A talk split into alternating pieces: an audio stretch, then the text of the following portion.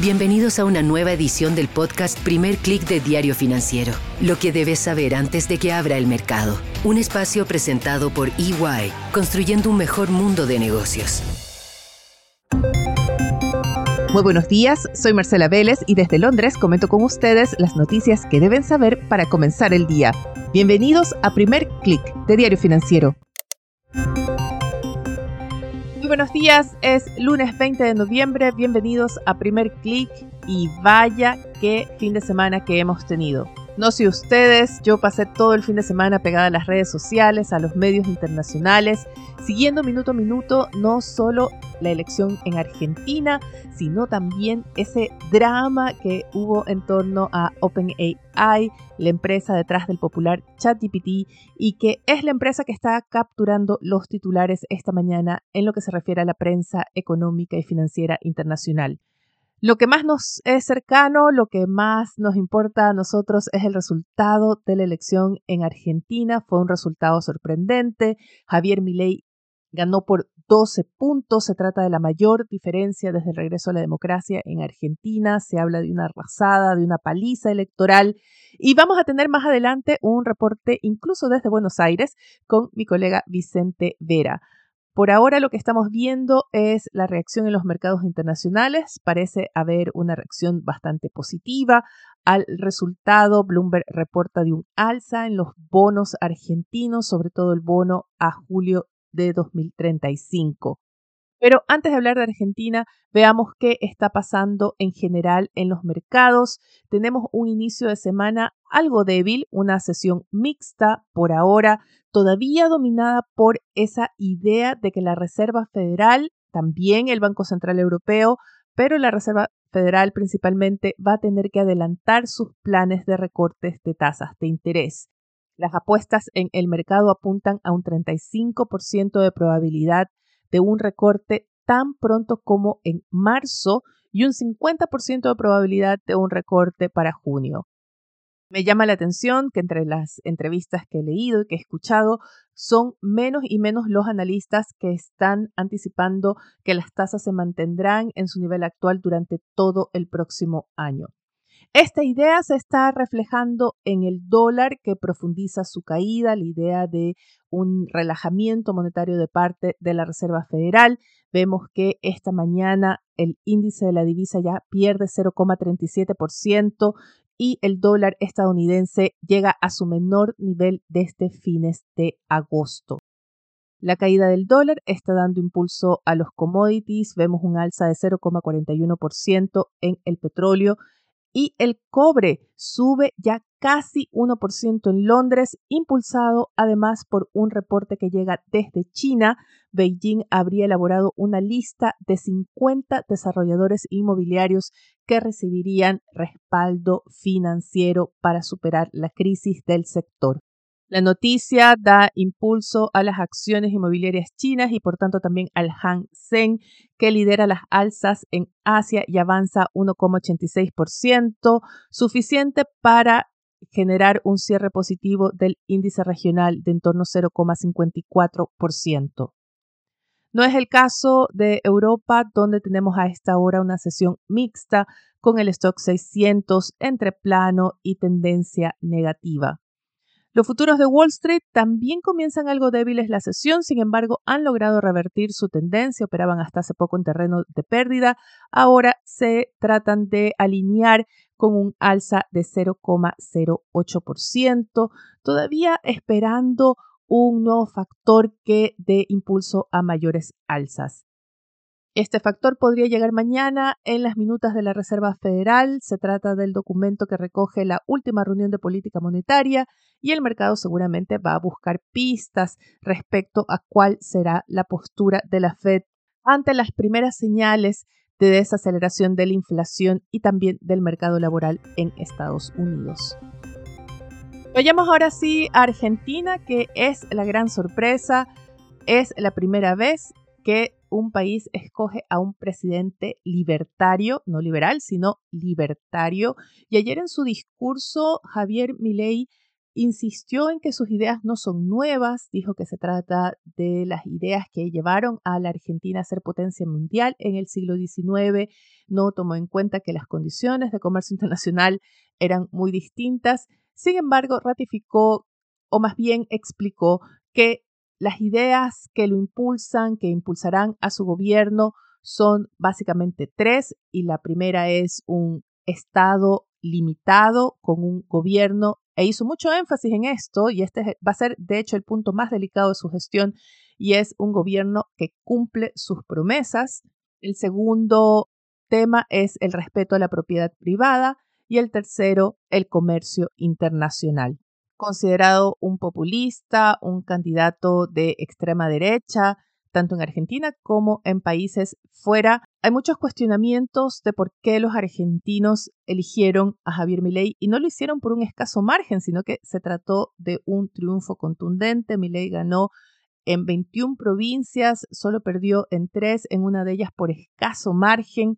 Y mi colega Vicente Vera de Diario Financiero estuvo en Buenos Aires siguiendo la elección desde ya desde hace meses y esta fue una de las primeras preguntas que le planteé anoche cuando conocimos ya los resultados y es, ¿cuál fue el ambiente que se vivió? ¿Qué dicen los argentinos? ¿Qué explica esta elección?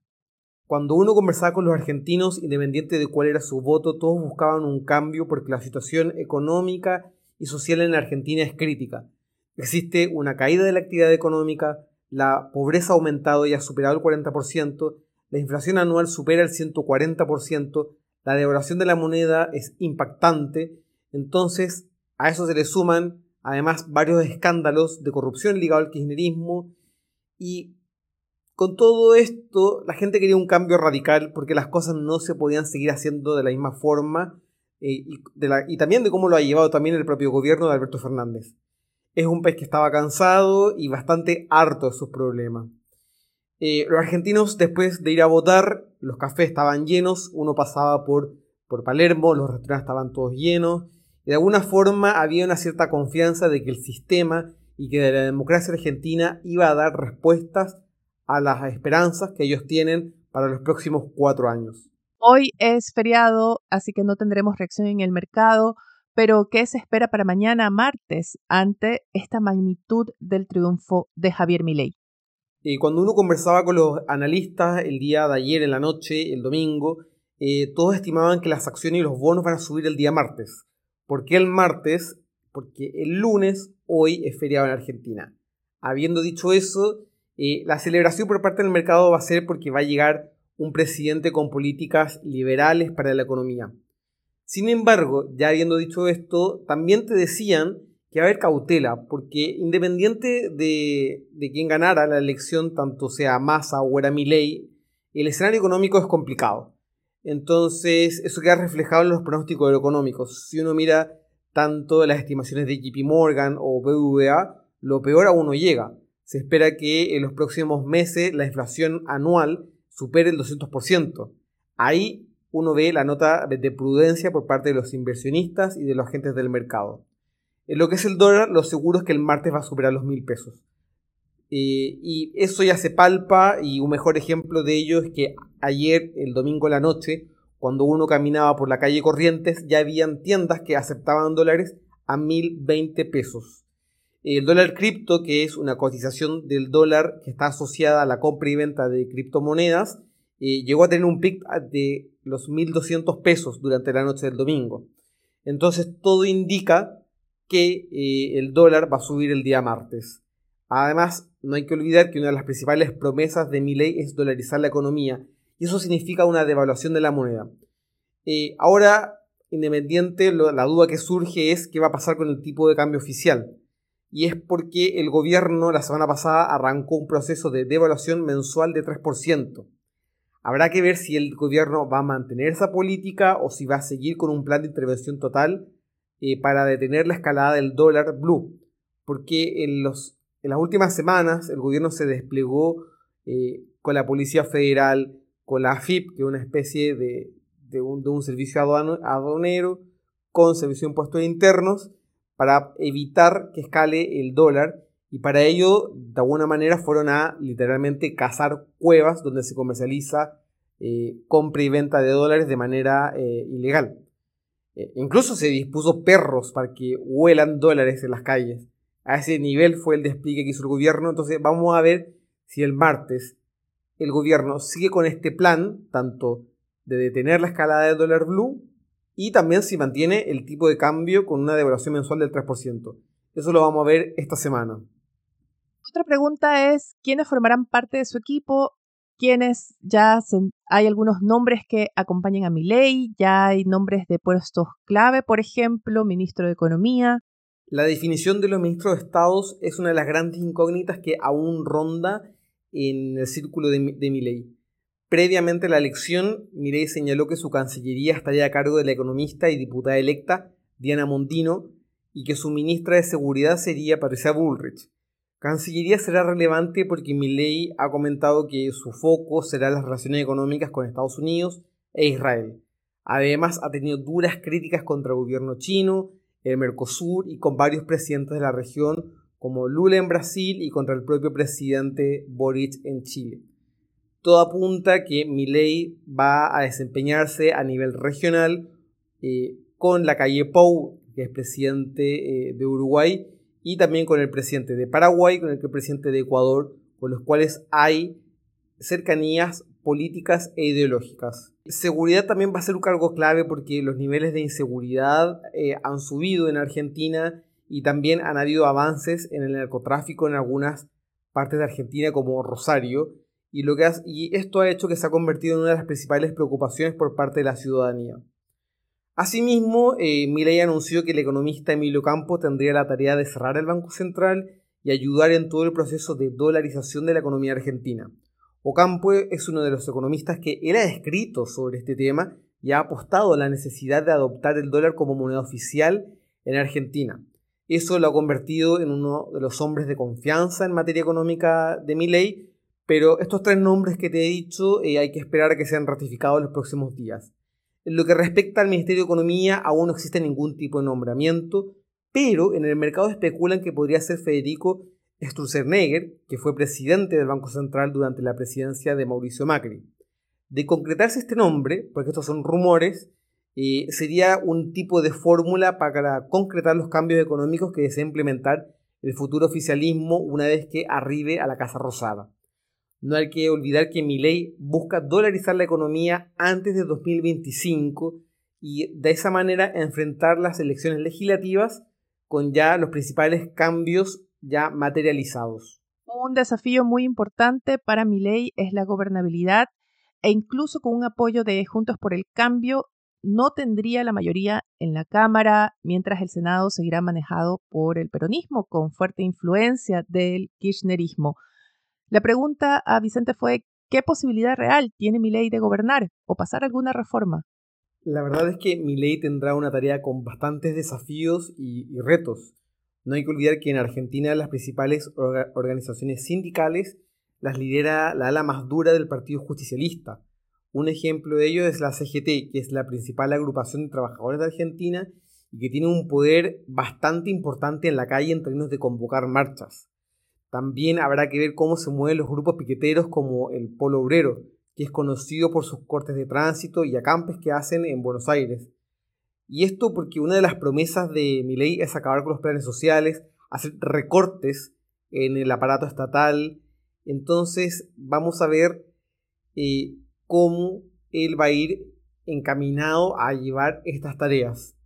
Eh, el propio Milei dijo en su discurso que entregó en la noche del domingo reconoció que va a haber resistencia a los cambios que él buscará implementar. Entonces, una vez que él asuma la Casa Rosada, la clave será si cede y buscará concretar los cambios con gradualidad y sin renunciar a los fines que él quiere, pero a su vez también tratar de conquistar los votos del peronismo más moderado que van a estar en el Congreso. Ahí va a ser la clave del éxito que tendrá ley si es que él realmente va a poder gobernar el país. Los invito a que no se pierdan la cobertura que hace Diario Financiero y sobre todo de FESUD, nuestro medio regional, sobre las elecciones en Argentina. No se pueden perder dos entrevistas muy importantes, una a Javier Timerman de AdCap y la otra a Marina Dalpolleto de EcoGo Consultores. y ambos explican muy bien cuáles son las dudas que existen en el mercado respecto a la posibilidad de mi ley de sortear los desafíos que tiene de gobernabilidad y sobre todo de reformas económicas. Como bien explicaba Vicente, hay muchas dudas respecto a qué hará el gobierno de aquí hasta el 10 de diciembre, que se producirá el cambio de mando.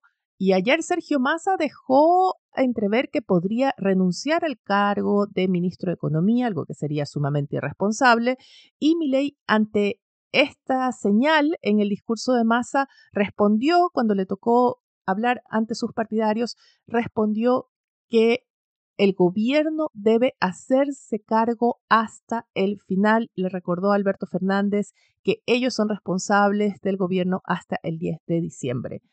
Estas son algunas dudas que pesan sobre el mercado. Estamos viendo que el dólar cripto, que se usa como referencia, dado que el mercado local en Argentina está cerrado, ya ve un peso más devaluado, con el dólar cripto transando entre los 1.100 y llegó incluso a tocar los 1.200 pesos.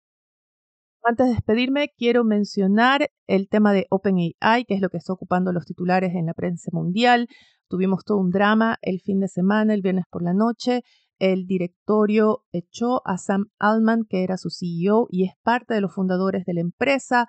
Se considera que es el hombre que más sabe o que está liderando la mayor transformación en inteligencia artificial.